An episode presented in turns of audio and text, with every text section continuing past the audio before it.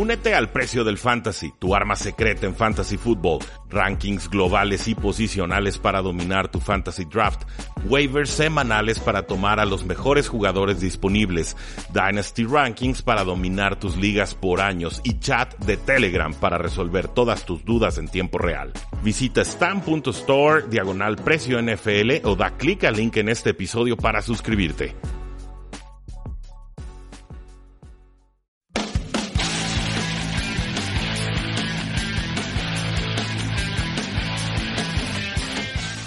Saludos a todos y bienvenidos a un programa más de Tres y Fuera, donde la NFL no termina y nosotros tampoco. Yo soy Rudy Jacinto, me encuentran en Twitter como arroba NFL y ha concluido oficialmente cada una de las finales de conferencia y ya tenemos finalistas para el dichoso Super Bowl 54. Esta fue una semana emocionante, una semana con mucha expectativa, una semana con dos aficiones que por supuesto tienen la euforia, todo lo que da, y otras dos aficiones que seguramente quedaron bastante decepcionadas, creo una más que otra, de cómo se desempeñaron sus equipos en esta semana. Es normal, así son los deportes, simplemente pues agradecer a estos equipos que dieron la cara y que pues tuvieron fantásticas temporadas, por más que en momentos puntuales eh, nos hayan quedado a deber.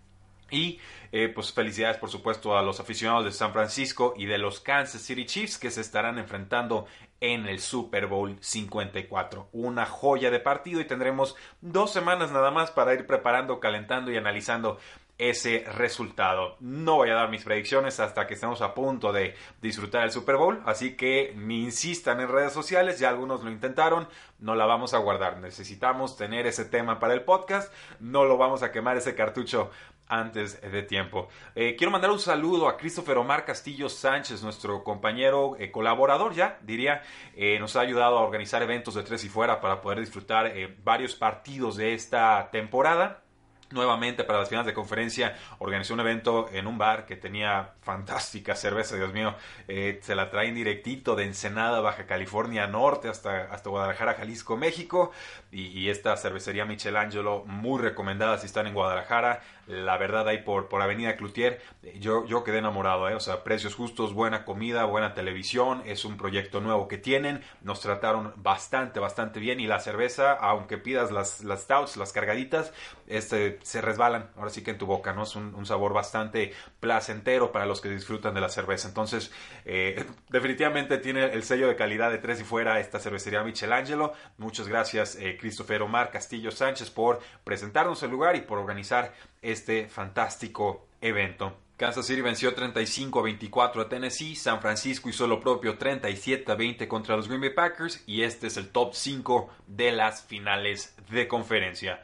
Punto número 1. No place like Mahomes. Este crédito va para Ángel Márquez que nos dice este debe ser el titular en tu top 5 y aquí lo tenemos en la parte de hasta arriba. Ningún lugar como Mahomes, haciendo por supuesto la alusión a cómo se dice casa en, en inglés, pero también que no hay forma de poderle jugar a este mariscal de campo cuando estás sano y en plenitud de condiciones.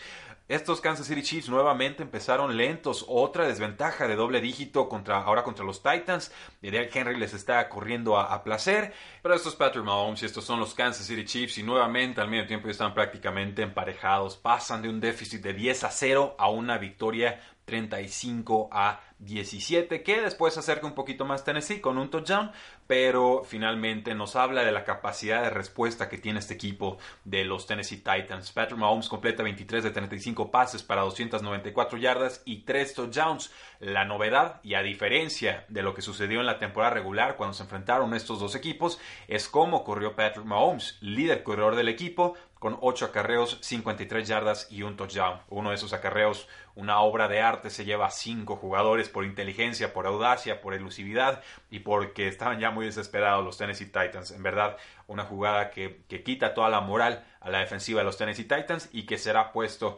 creo yo, cuando eh, Patrick Mahomes entra al Salón de la Fama. Y dirán algunos, ¿te estás acelerando, Rudy?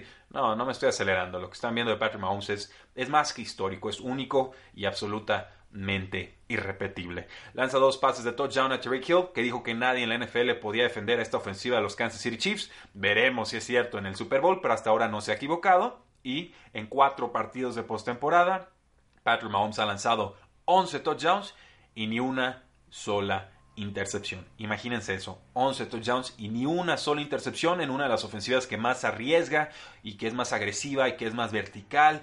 Eh, vamos, o sea, esto es, esto es, especial, esto es especial y creo que sí se merecía eh, una aparición de Super Bowl. Así que punto número uno, no place like Mahomes. Punto número dos, Fall of the Titans, el corolario del punto número uno, por supuesto.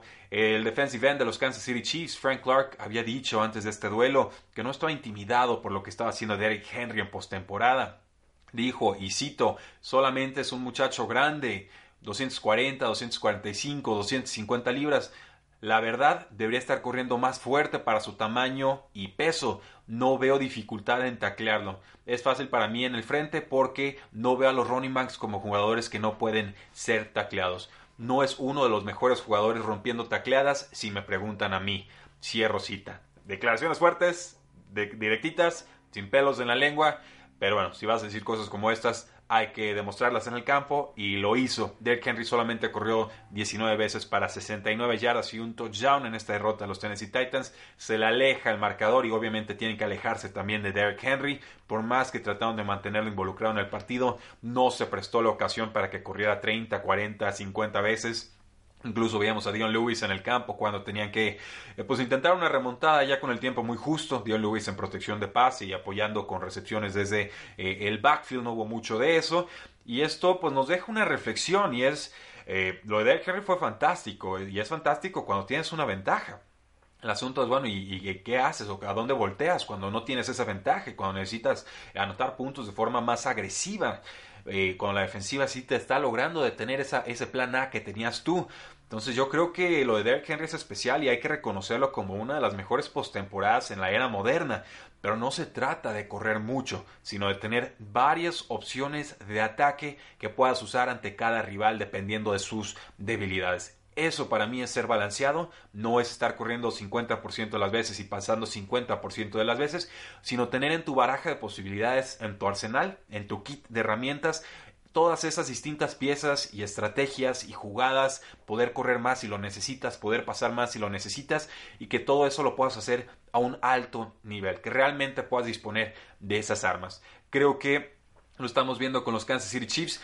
Puntualmente aparecen los corredores cuando los necesitan y mucho ataque aéreo. Con los Tennessee Titans pues es más difícil depender tanto del juego terrestre. Yo creía que esta receta de 3, 4, 5 partidos de Derrick Henry corriendo de esta manera en algún punto se iba a tener que agotar y, y termina sucediendo aquí, en una final de conferencia nada que reprochar, simplemente me parece que el rival fue mejor, que puso muchos puntos y que sacó a los Titans del guion de juego que tanto éxito les había dado en este cierre de temporada. Esta es la diferencia de jugar con ventaja y con desventaja. Punto número 2, Fall of the Titans. Punto número 3, Rahim Monster. Este corredor, Rahim eh, Monstert, es el nombre real, pero me gusta más Monster y así lo vamos a poder de ahora en adelante. 29 acarreos, 220 yardas, 4 touchdowns. ¿Cómo demonios detienes esto? Se le está corriendo para 10 yardas por acarreo. E, él solito estaba moviendo las cadenas. Es, increíble, en verdad. Salió lastimado Tevin Coleman. No sé qué tan grave sea la lesión. Se lo llevaron en carrito de las desgracias. Pero nos dice Regime Monster. He estado en 7 equipos distintos. Y antes de cada juego veo las fechas en las que me cortaron. Esa es la clase de amor propio y dedicación y frustración y pasión y, toda entrega y todo lo que se puedan imaginar que se necesita para sobrevivir a tantos recortes en la NFL. O sea, un jugador que pasó por seis equipos distintos y solamente era un especialista de equipos especiales. No lo utilizaban como corredor. Llega con San Francisco, le empiezan a dar algunas oportunidades, ven que la velocidad se puede traducir en eficiencia ofensiva y ahí lo tienen, nos está corriendo para 100 yardas por partido y ahora pues se fueron 27 a 0 al medio tiempo contra unos Green Bay Packers que ni metieron las manos en el juego. Sí, se acercan en el marcador ya cuando estaba más tranquila la defensa, ya cuando no había nada que pelear. Me parece que era, eran puntos en tiempo basura y que nunca hubo realmente una posibilidad de remontada. Mi impresión, no me sorprende el resultado que se da de San Francisco contra los Packers. Hay una diferencia de talento bastante notable. Cuando pensábamos una victoria de Packers era, bueno, a ver qué se inventa Aaron Rodgers. Y en esta ocasión no se puede inventar mucho. Y en buena medida fue porque Rahim Monster estuvo dominando con series ofensivas largas y con tantos tantos touchdowns. Ahí les va cómo ha estado su trayectoria. No seleccionaron el draft en el 2015. Este corredor de Purdue fue firmado por las Águilas, cortado por las Águilas, lo firman el practice squad de las Águilas, luego lo firman los Dolphins, lo cortan los Dolphins,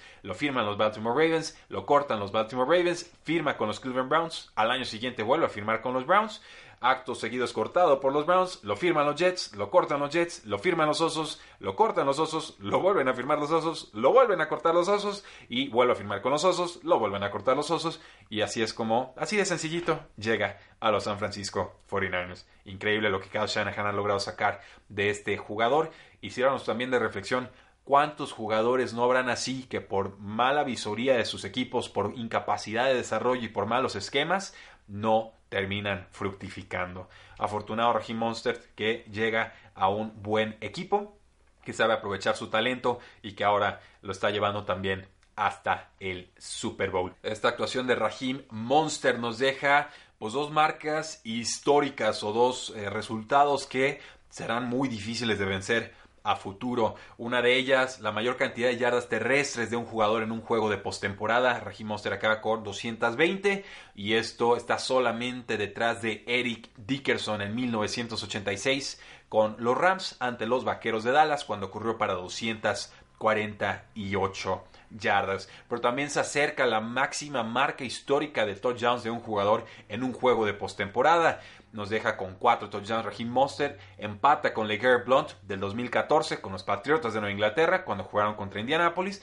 pero queda un touchdown detrás de Ricky Waters en el 94 con los San Francisco 49ers cuando se enfrentaron a los Gigantes de Nueva York, en esa ocasión tuvo cinco touchdowns. Así que punto número 3, Raheem Monster.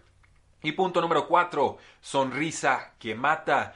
Rodgers tenía que ser todo para que los Packers pudieran ganarle por poquito a San Francisco. En realidad, creo que en las barajas siempre estuvo la, muy real posibilidad de una paliza, de que se confirmara lo que sucedió en temporada regular. No se da de la misma manera, me parece que los Packers empiezan bien, mandan, eh, obligan un despeje de San Francisco, pero acto seguido, Carl Shanahan diagnostica y no hubo forma de contener el, vendaval ofensivo que se vino después. Rodgers tenía que ser todo para que los Packers ganaran y, no lo fue. Ahora sí que creo que era demasiado pedirle a un mariscal de campo. Rodgers lo ha hecho antes, no se le puede pedir una actuación de este tipo siempre.